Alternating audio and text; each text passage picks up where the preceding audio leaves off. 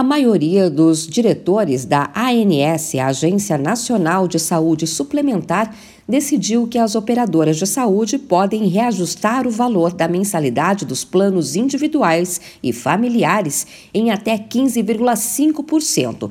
Foram quatro votos a um. Esse é o maior reajuste da história.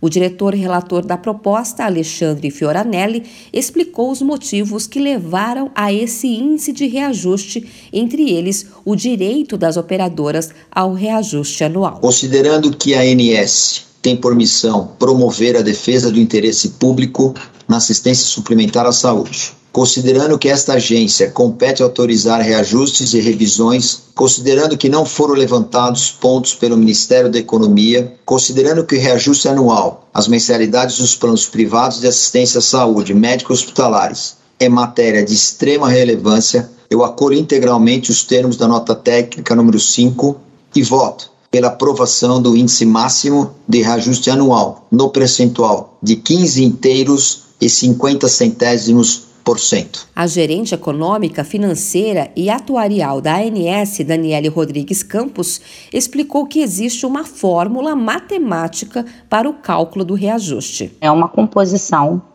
dos parâmetros 80-20, que significam que o reajuste é composto por 80% da variação das despesas assistenciais, né, que são aquelas com assistência médica, a própria assistência médica hospitalar prestada aos beneficiários, e 20% pelo IPCA expurgado do subitem de planos de saúde. Em 2021, pela primeira vez, os planos de saúde tiveram índices de reajuste negativos, em pouco mais de 8%. A diretora da ANS, Eliane Medeiros, levou isso em consideração mas foi a única que foi contra esse reajuste. Mesmo ciente do reajuste negativo do ano passado, da RN 441, que traz a metodologia do cálculo, da inflação galopante, da transparência e metodologia utilizada, da análise cuidadosa dos técnicos da nossa casa e do Ministério da Economia, com muita humildade, eu vou pedir licença aos senhores mas eu voto contra o presente reajuste. O atual reajuste de até 15,5% nos planos é o mais alto da história e pode ser aplicado pelas operadoras nos próximos dias. O valor é retroativo ao primeiro dia de maio.